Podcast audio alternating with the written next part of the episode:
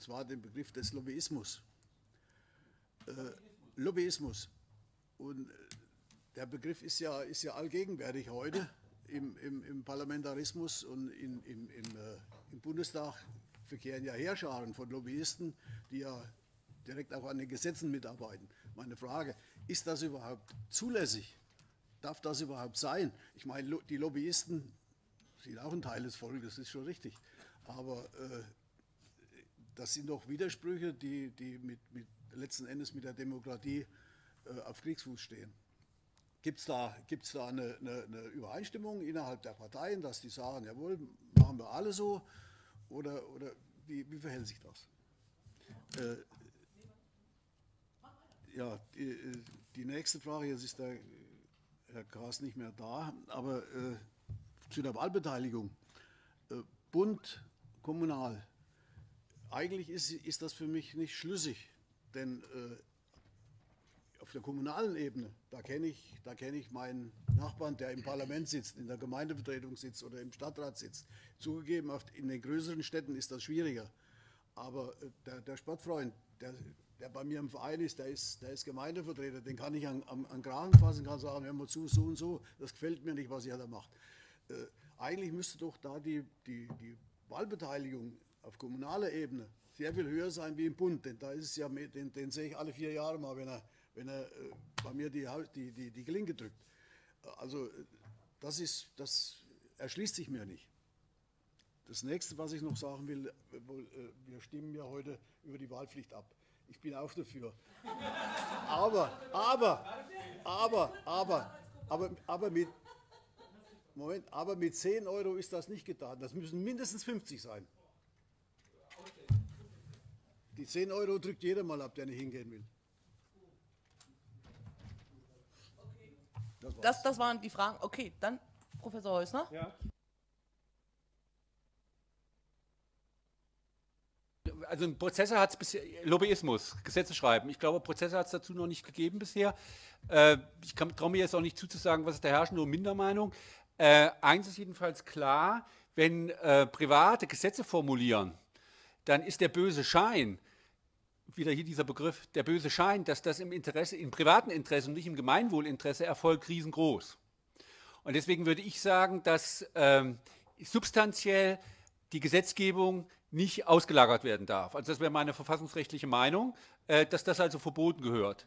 Und um das deutlich zu machen, äh, gilt, muss da auch ein strenges Transparenzgebot gelten. Und da gibt es auch Vorschläge, so ein Footprint da anzulegen, dass wenn wenn ein, ein Gesetzentwurf äh, vorgelegt wird, dass man sofort weiß, von wo äh, ist der her, welche Interessen stehen dahinter und was passiert jetzt im, äh, im, im, Verfahrensgang bis unter Umständen zur Abstimmung, wer nimmt da Einfluss mit welchen Interessen? Und dann kann man das genau nachverfolgen, im Netz möglichst äh, niedergelegt. Ähm, dann vielleicht zur diese Sache von Herrn Kaas lasse ich mal raus und dann die Frage mit der Sanktion. Ich habe mich jetzt orientiert an ähm, Australien. Da funktioniert das ja einigermaßen mit 20 australischen Dollar. Ähm, jetzt weiß ich nicht so genau den, Umwechs den Wechselkurs. Ich glaube, der ist, ist, deutlich schwächer als der Euro. Es könnte von mir aus auch 15 Euro sein. Mehr als 20 Euro müssen es sicher nicht sein, denn in Australien funktioniert es. Auch da würde ich sagen, brauchen wir Experimentierfeld, um das auszutesten. Das wissen wir einfach gar nicht was da wirksam ist und was da nicht wirksam ist. Das muss man einfach mal ausprobieren. Ähm, weil Sie von den Sanktionen sprechen. Also mein Lieblingskanton ist ja insofern dann der Kanton Schaffhausen. Der hat, glaube ich, so 50.000 Einwohner, vielleicht auch nur 20.000, weiß nicht genau. Aber in der Schweiz 26 Kantone, Halbkanton, richtige Staaten. Und die haben als einziger Kanton die Wahlpflicht. Die Abstimmungs- und Wahlbeteiligung ist in der Schweiz ähm, ungefähr so 50 Prozent. Kann sie auch sein, ist nicht schlimm, weil man ja immer äh, bei Abstimmungen je nach Interessenlage auch gegensteuern kann, ne? um gleich das vorwegzunehmen. Das ist auch so ein Standardargument immer ähm, gegen Volksabstimmung. Äh, und in, der, in, in Schaffhausen ist es so, dass die durchschnittliche Abstimmungs- und Wahlbeteiligung bei 65 Prozent liegt. Also 20 Prozentpunkte, ein bisschen weniger, höher als der Durchschnitt in der Schweiz. Ist auch der, ist auch der Kanton mit der höchsten dann natürlich. Und da ist die Sanktion jetzt erhöht worden von drei Frankli auf sechs Frankli. Da kann man natürlich sagen, es ist nicht hoch genug, weil es nur 65 Prozent sind, aber immerhin, man sieht auch diese symbolische Sanktion, die auch kaum durchgesetzt wird, hat auch schon eine gewisse Wirkung. Also wir müssen das auch, das müssen wir austesten. Vielleicht nochmal zu diesem Verhältnis, warum bei Kommunalwahlen sozusagen die Beteiligung nicht so hoch ist, aber auf Bundes, äh, wenn Bundestagswahlen anstehen. Für mich hat sich das im ersten Moment auch noch nicht erschlossen und die einzige Antwort, die ich mir sozusagen im Moment für mich gegeben habe, ist, wir haben natürlich viele Themen, sei es im Kreistag oder im Stadtrat, Gemeinderat, die unterliegen dieser übertragenen Aufgabe. Wenn wir im Kreistag über Abwasserbeseitigung diskutieren wollen, sagt der Landrat, nö, geht doch eh nicht. Übertragene Aufgabe, eigener Wirkungskreis fällt raus. Was ist denn im Kreistag noch für eine politische Debatte zu was möglich? Das ist eigentlich noch Schulnetzplanung, ÖPNV, so, ne? Aber der Rest ist doch schon fast gar nicht mehr Debatte im Kreistag. Im Gemeinderat habe ich es für mich so erschlossen, wenn ich mir meinen angucke, da sitzen wir, wir diskutieren, debattieren bis vor zwei Jahren noch sehr, sehr, weil man hat wirklich den, den Ort in Blick, aber auch durch dieses Spannungsfeld, was sich jetzt durch AfD und Pegida und Sygida ergeben hat, hat sich das ein bisschen umgekehrt und äh, da ist eher so eine Anspannung zu sehen. Aber die Bürger haben eigentlich immer noch den, den, den, den, den an, von außen den Blick drauf und sagen, ach, die kümmern sich schon und wenn nicht, dann, dann, dann schnappe ich ihn mir halt, ne, wenn es nicht so läuft. Und deswegen ist die Motivation, glaube ich, nicht so hoch, gerade weil ich mir den schnappen kann, auch zur Wahl zu gehen. So erkläre ich es mir, ob ich damit richtig liege, weiß ich nicht. Das ist das, was wir sozusagen auch beobachten. Ne? Ich weiß ja nicht, vielleicht gibt es noch andere Positionen dazu. Okay, aber wir haben heute auch das dritte Thema und das ist ja sozusagen die Mitmachdemokratie für alle haben wir auch dieses politische Spannungsfeld oder dieses gesellschaftlichen Wandel, dem wir alle so ein bisschen über, ähm, unterliegen. Ist es denn wirklich notwendig, dass wir alle mitnehmen? Oder wollen wir nicht immer auf die Quote achten? Ist die Quote für uns so wichtig mittlerweile, dass wir sagen, okay, die Beteiligungsquote muss 100 Prozent sein? Oder wollen wir jeden erreichen? Also da, ich stelle mal diese provokante Frage. Da würde ich gerne mal Meinung hören. Ja, also im demokratischen Ideal würde ich sagen schon. Äh, sollte schon das Ideal sein, zu versuchen, ähm, jeden, jeden, Bürger, jede Bürgerin äh, zu erreichen. Das heißt erstmal, äh, da knüpfe ich nochmal auch an den ersten Vortrag an, auch allen erstmal das formale Recht der Mitwirkung, also das Wahlrecht zu geben. Das ist ja jetzt auch nicht der Fall. Da fangen, es geht ja los beim Thema Wahlalter. Ja. Es geht dann über eher kleinere Bereiche, so Wahlrecht für Betreute, dann zu einem ganz großen Thema, gerade in Berlin, Wahlrecht für Migranten. Ja. Da reicht auch übrigens nicht die Einbürgerung aus, sondern ich wäre auch dafür, neben der Einbürgerung auch jetzt ein explizites Recht als äh, Wahlrecht für Menschen, die halt äh, keinen deutschen Pass haben und ein bisschen bestimmte Mindestdauer hier sind auch nochmal zu geben. Ähm, das wäre schon mal das eine. Ne? Also, dass man zumindest erstmal die, die formale Möglichkeit schafft. Äh, der Anspruch dann darüber hinaus, alle Menschen zu aktivieren, ist sicherlich ein sehr hehrer Anspruch. Aber da, äh, glaube ich, muss man ganz ehrlich und nüchtern sein. Das hat es wahrscheinlich auch in der Geschichte nie gegeben, dass wirklich auch in großen gesellschaftlichen Auseinandersetzungen. Ich meine sogar, es hat irgendein schlauer Mensch mal aufgeschrieben, äh, dass nie mehr, auch zu Revolutionszeiten, ne, nie mehr als wirklich, ich weiß es nicht, eine qualifizierte Minderheit der Bürger wirklich aktiv war. Viele haben sich dann vielleicht noch angeschlossen so, äh, aber die, die wirklich dann ähm, aktiv waren, was bewegt haben, das war immer eine relativ kleine Minderheit. So, die kann, das kann natürlich ein bisschen schwanken so. Ähm, aber ich, da teile ich, glaube ich, auch nicht alle Vorschläge so von oder alle Vorstellungen von Hermann. So. Äh, es war doch ziemlich idealistisch, fand ich so, von dem Anspruch her. Äh, eine relativ sehr starke Aktivierung zu bekommen, dann aber sehr stark eben, weil das eben nicht funktioniert, dann sehr stark auf diese Pflichtinstrumente zu gehen. Deswegen kommt dann die Wahlpflicht, kommt die Versammlungspflicht. Und da, da, da hätte ich auch so eine zentrale Kritik daran. Ähm, du hast ja am Anfang provoziert, das provoziere ich mal ein bisschen zurück.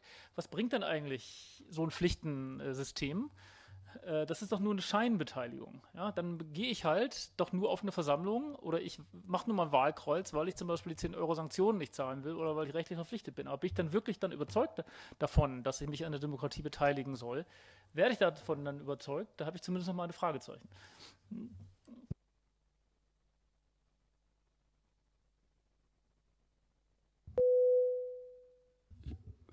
Ähm, also wie Herr Kaas schon gesagt hat, das Ganze wäre egal, wenn die, die zur Wahl gehen, die repräsentieren, auch soziologisch repräsentieren würden, die nicht zur Wahl gehen. Aber das ist ja eben nicht so.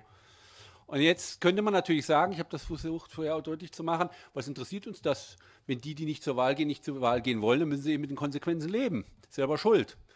Und wenn man was gegen die Agenda 2010 hat, ich finde die zum Teil gut, zum Teil nicht so gut, ähm, aber ich, wenn man da was dagegen hat, dann muss man sich eben engagieren. Das hätte man machen können. Man hätte damals in die SPD eintreten können. Man hätte sich an diesem an dem Mitgliederentscheid äh, Begehren beteiligen können.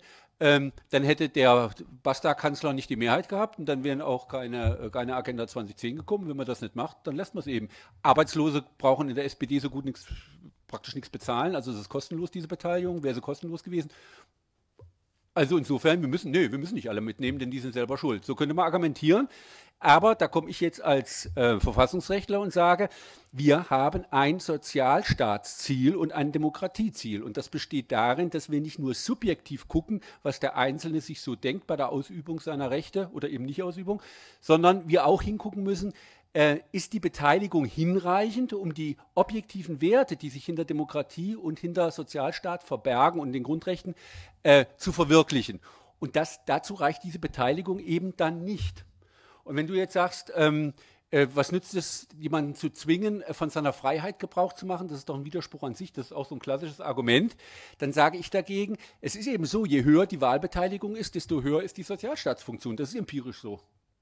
Und deswegen äh, ist es von daher für mich schon zwingend, das zu machen. Und dann ist auch die Demokratiezufriedenheit, die Sozialstaatszufriedenheit höher, dann ist die Politikverdrossenheit geringer und dann dürfte, das müsste man noch empirisch, das ist noch alles viel zu wenig aber erforscht, dann dürfte auch die Demokratiezufriedenheit im Grundsatz jedenfalls höher sein. Ähm, und dann noch was zur Intrinsik, das ist immer mein Gegenbeispiel. Äh, ich, wir, wir haben ja ich hatte das in der anderen Veranstaltung gesagt, aber da waren, glaube ich, die meisten nicht in der anderen Veranstaltung. Sonst sage ich es halt nochmal. Ähm, wir, wir sind ja umstellt von irrsinnig vielen Pflichten, die wir grundsätzlich auch nicht in Frage stellen. Und hier bei den Linken wahrscheinlich schon erst recht nicht. Wir haben eine hohe Abgabenpflicht. Für ein Durchschnittsbürger zahlt 50 Prozent seines Einkommens an die Gemeinschaft. Im Grundsatz, da kann man ein bisschen hin und her äh, äh schalten, aber im Grundsatz wird das in diesen Größenordnungen bleiben müssen. Beim, für einen Durchschnittsverdiener. Und bei den Höheren müsste es natürlich noch viel mehr sein. Das bedeutet, jetzt vereinfacht gesagt, dass jeder Durchschnittsbürger ein halbes Jahr lang Zwangsarbeit leistet. Nicht in der Form äh, des, der, der, der, Wahl der Arbeit, aber wenn er es einmal gewählt hat, muss er B sagen und die Hälfte abdrücken. Das ist eine Irrepflicht. Die Schüler, die müssen den gesamten Teil ihres produktiven, ich muss sagen darf, äh, Tagesablaufs an einem vorgeschriebenen Zwangsort verbringen, der heißt Schule. Und wenn es Ganztagsschule gibt, noch länger.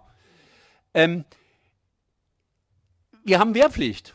Die ist zwar assistiert im Augenblick, aber die kann wieder aktiviert werden. Und ich bin auch Soldat gewesen, andere hier im Raum wahrscheinlich auch. Und ähm, da ist man verpflichtet zu sterben für die Demokratie. Wir haben ähm, andere Pflichten noch, die sind nicht, vielleicht nicht so ganz einschneidend.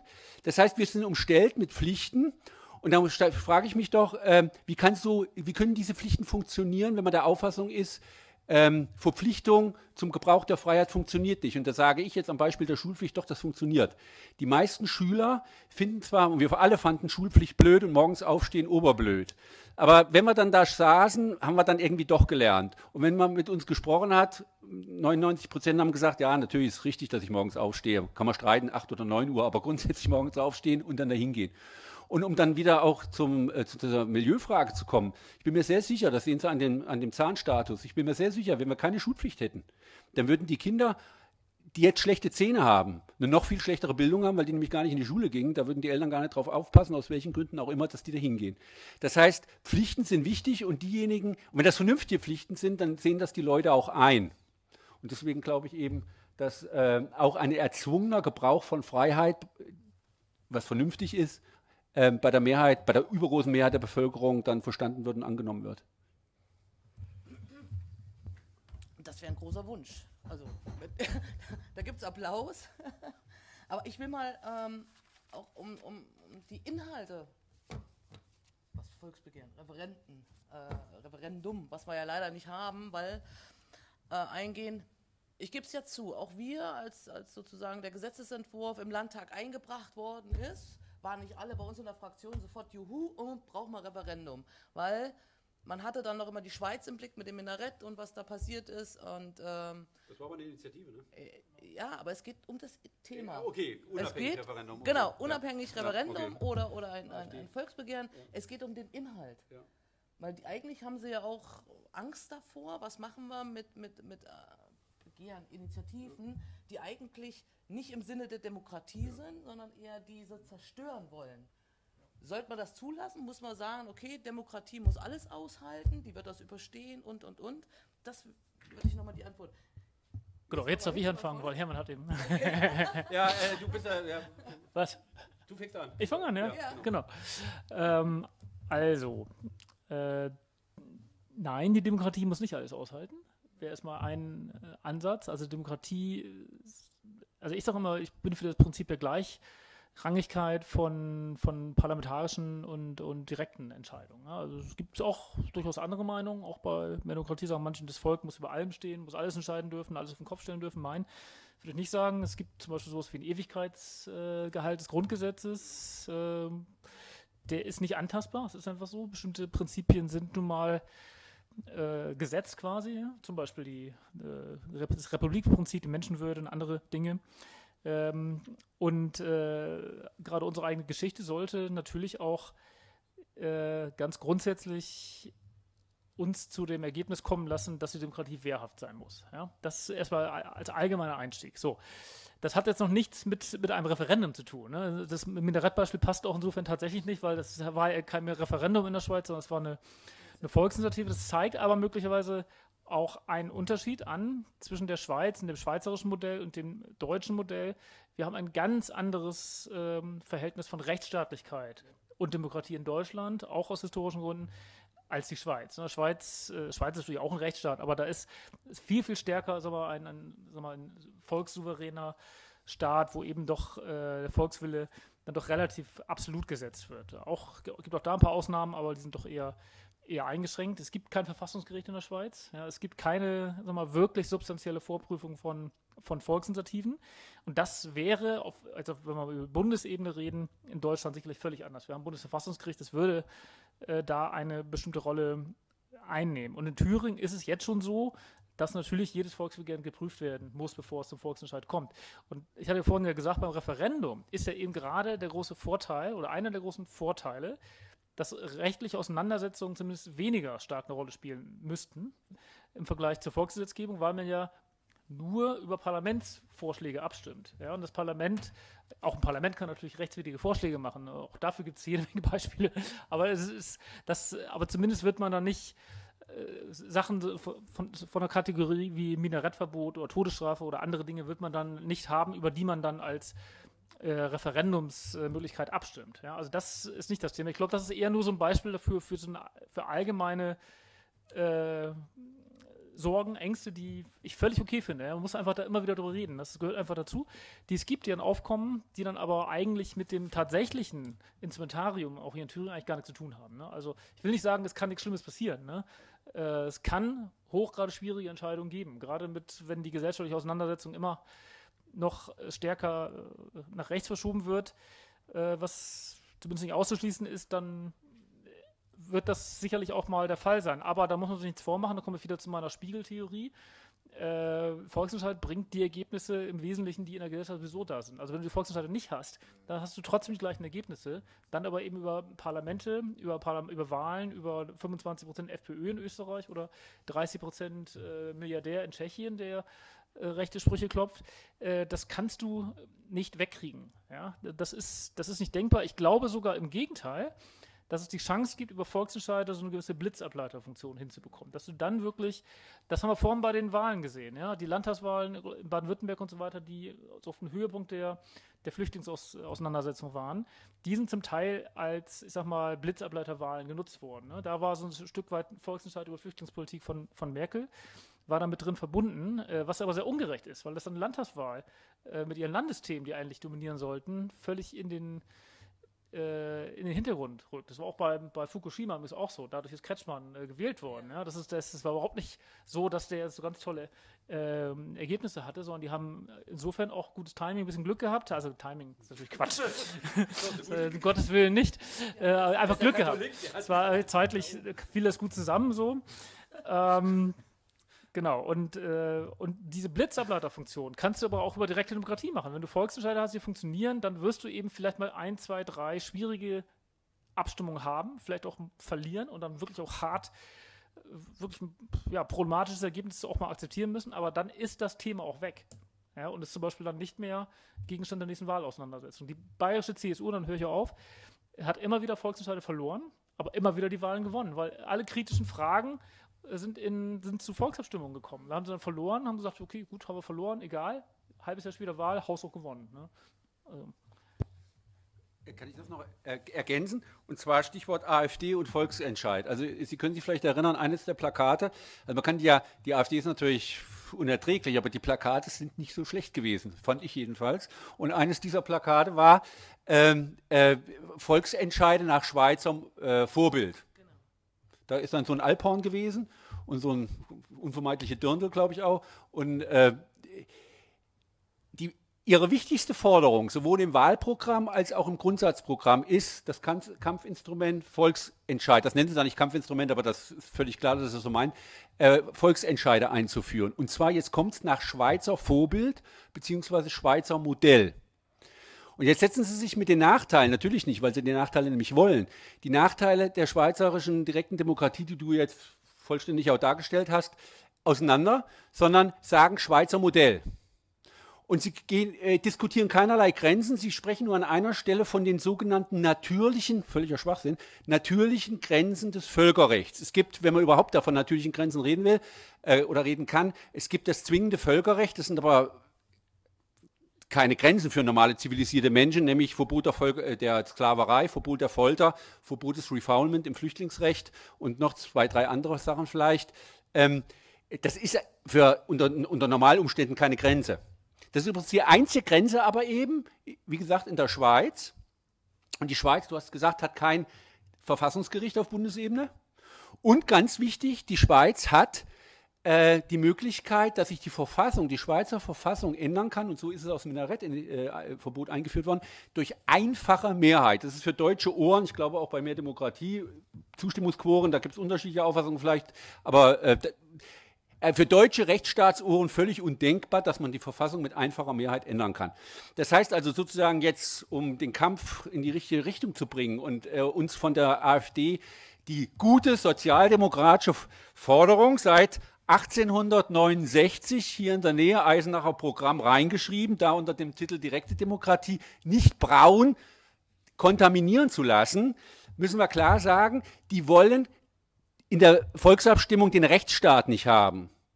Sie wollen also alles, was Sie an rechtsstaatswidrigem Programm haben, mit dem Kampfinstrument Volksentscheid einführen. Und da hast du ja gesagt, und da müssen wir eben klar dagegen sagen, wir wollen ein streng rechtsstaatlich basiertes Volksgesetzgebungsverfahren. Und das heißt, alles wird geprüft an höherrangigem Recht, alles wird am Grundgesetz geprüft, an dieser Ewigkeitsgarantie, äh, Menschenwürde, insbesondere Grundrechtskerne, und wird auch geprüft an höherrangigem Europarecht und Völkerrecht. Und nur was da durchkommt, kann überhaupt zur Abstimmung gestellt werden. Das heißt, die beiden Haupt, auch dann wieder inhaltlich wichtige Forderungen der AfD, ich glaube, viele wissen das gar nicht, nämlich, das wissen viele, das Minarett zu verbieten, wäre hier, käme hier nie zur Abstimmung, ist ein Verstoß gegen das Grundgesetz, ist ein Verstoß gegen die Europäische Menschenrechtskonvention. Und ein anderes Ding, da gab es eine Kampfabstimmung übrigens, und da haben die Rechtsstaatler, die gibt es ja auch noch ein paar vielleicht in der AfD, verloren. Ähm, die, die, Forderung zum Beispiel, dass jeder Ausländer wegen der geringsten äh, strafrechtlichen Verfehlung sofort ausgewiesen werden soll, was in der Schweiz eine knappe Mehrheit mit 52 Prozent gefunden hat. Die SVP, die Schweizerische Volkspartei, ist ja die Vorbildpartei der, der, der, ähm, der Völkischen bei uns. Ähm, das wollen die auch damit durchsetzen, aber das könnten sie natürlich nie. Das würde vom Bundesverfassungsgericht auch aus ähnlichen Gründen sofort weggefegt. Und das gilt für, also glaube ich, sehr, sehr viel äh, dieser völkischen oder Nazi-Programme, Programmpunkte, die die haben. Äh, sodass wir, also wenn wir da den Schwerpunkt auflegen in der Auseinandersetzung, streng rechtsstaatlich, nicht nach Schweizer Modell, das muss man richtig sagen, nicht nach Schweizer Modell, sondern insofern nach deutschem Modell und das ist ein Modell, das versucht, weil es relativ spät sich entwickelt hat, das Beste aus der Schweiz und aus den USA, die da Vorreiter sind, zusammenzubringen und noch weitere Veredelungen reinzubringen. Nach deutschem Modell das machen, nach Hamburger Modell zum Beispiel, ähm, dann können wir da, glaube ich, die Auseinandersetzung auch Sie innerhalb der Linken und wir innerhalb der SPD, die wackeln ja auch dann zum Teil manche, äh, gut bestehen. Und dann jetzt noch eine Sache, die, die, SPD hatte 2013 tatsächlich vorgeschlagen, dieses Referendum. Allerdings jetzt meine Frage, und ich habe da auch ein paar Schwierigkeiten mit dem suspensiven Referendum. In der Schweiz ist es so, dass es das suspensive Referendum gibt. Jeder, äh, jedes Parlamentsgesetz tritt erst nach 90 Tagen oder 100 Tagen in Kraft und innerhalb dieser Zeit kann dann eine Initiative 50.000 Unterschriften sammeln. Schafft sie das, hat das suspensive Wirkung und es wird darüber abgestimmt. Die SPD hatte vorgeschlagen, kein suspensives Re äh, Referendum, sondern abrogatives. Das heißt, das Parlamentsgesetz tritt in Kraft, aber es kann jetzt innerhalb bestimmter Fristen auch Unterschriften dagegen gesammelt werden, auch mit einem halbierten Quorum nur. Aber das Parlamentsgesetz ist erstmal in Kraft. Und das ist ein Riesenunterschied. Und ich würde auch sagen, das suspensive Referendum, damit hätte ich Schwierigkeiten. Du hast gesagt Gleichrangigkeit. Wenn man das suspensive Referendum einführt, dann heißt das, es gibt einen latenten Volksvorrang in der Gesetzgebung. Das bedeutet nämlich, immer dann, wenn innerhalb dieser Frist sich eine Mehrheit befindet, kann das Volk immer Parlamentsgesetze ablocken, während umgekehrt das Parlament nicht immer äh, Volksgesetze dann ablocken kann. Also da gibt es dann nicht so einen entsprechenden Vorbehalt. Äh, da hätte ich also verfassungsrechtlich Probleme und ein zweites, mehr politisches Problem hätte ich da, dass, dass ich sage, ähm, Demokratie ist ja ein Lernprozess. Es ist eher eben nicht so, dass wir statisch Mehrheiten haben, sondern man muss sich überzeugen lassen, Argumente hören, auch vielleicht mal eine Praxis erleben, ähm, sodass ich mir denke, es wäre vielleicht gar nicht schlecht, wenn das Parlament so auch noch zu einem Zeitpunkt, wo das Parlamentsgesetz nicht die Mehrheit im Volk hat, das mal in Kraft setzen zu können, damit sich es auch mal bewähren kann eine gewisse Zeit lang. Und dann kann das Volk ja immer noch sagen, nee, das ist Mist. Denn es gibt doch, glaube ich, einige Gesetzgebungen, wo die Leute erst skeptisch waren und nachher sagen, ach nö, ist ja gar nicht so schlecht, finden wir gut. Und diese Experimentierphase, die würde dann abgeschnitten oder jedenfalls erschwert. Deswegen habe ich beim fakultativen Referendum mit suspensiver Wirkung ähm, Schwierigkeiten. Wir haben erstmal vielen Dank für die Antworten. Wir haben eine fortgeschrittene Zeit. Ja, leider. Ich weiß, dass unheimlich viele auch Bus, Zug, Straßenbahn Ja. erreichen müssen. Und ich bin totunglücklich, dass wir jetzt die Diskussion Setzen eigentlich. das fort. Ja, nicht nur das. Das ist ja jetzt sozusagen auch für, für uns. Wir haben vorher auch überlegt, was, wenn was rauskommt. Wir wollen natürlich im Frühjahr wieder eine nächste Zusammenfindung machen. Wir wollen das Thema vielleicht Bildung auch nochmal tiefer angehen. Demokratie, Bildung, Erziehung. Was aber auch für die Anwesenden heute hier, die noch nicht so, so, so großartig zu Wort kamen, weil wir vielleicht so viel diskutiert und geredet haben, wir wollen natürlich auch eine AG aufbauen, wo wir uns genau mit bestimmten Fragen auseinandersetzen müssen, äh, die diskutieren müssen. Für die, die es nicht wissen, wir, wir sind gerade dabei, Scheinkandidaturen abzuschaffen. Da sind wir wieder bei Glaubwürdigkeit der Politik. Äh, wie kriegen wir es hin, dass nicht die Bürgermeisterin genau zum Stadtrat kandidieren kann, obwohl sie weiß. Ne? Also das alles äh, wird auf den Weg gebracht. Und natürlich kämpfen wir hier noch weiter mit der SPD, dass wir diesen Finanzvorbehalt aus der Thüringer Verfassung rauskriegen. Berliner Modell wäre ideal für uns. Das sind Hausaufgaben. Und wir haben erneut wieder welche gekriegt. Wir müssen auch die Analysen nochmal genau angucken, wie wir die soziale, ich finde das Modell spannend, wie gesagt, mit diesen, jetzt habe ich Kleist, Kleist, Kleistenes. Kleistenes. Kleistenes Und- im 21. Jahrhundert. Genau, und ich muss mit dem Bürgermeister Trostmann aus Marxul über die Ja, das- das Modellkommune klasse. zur Wahlpflicht reden, weil wenn der die gut verkauft, und das kann der, dann kriegen wir da noch mehr hin als, Ja, als da- nur das diese Modellkommune. Ja, ja, aber da, da, das muss natürlich zurückwirken im Vorfeld, damit hier das Landeswahlgesetz geändert wird, dass er das machen darf. Ne? Das ist ja unser Problem. Genau, aber da warten wir erstmal die Haushaltsdebatten ab, Ja. bis meine Innenleute wieder Zeit haben. Ja. Wir haben das alles auf dem Schirm. Aber wann sind Wahlen hier? Wann sind hier Wahlen? 2019. Also, äh, Wir haben noch ein bisschen. Wo Hat man, gut. Wir sind erst, ich weiß gar nicht, was haben wir denn jetzt für ein Jahr? 17. 17 haben wir. Das wäre klar. Also, wenn das klasse, das wäre. Genau. Wenn nicht, muss er mal Probe machen ohne, ohne Änderung Wahlrecht. Dann muss das, Bürger aufrufen.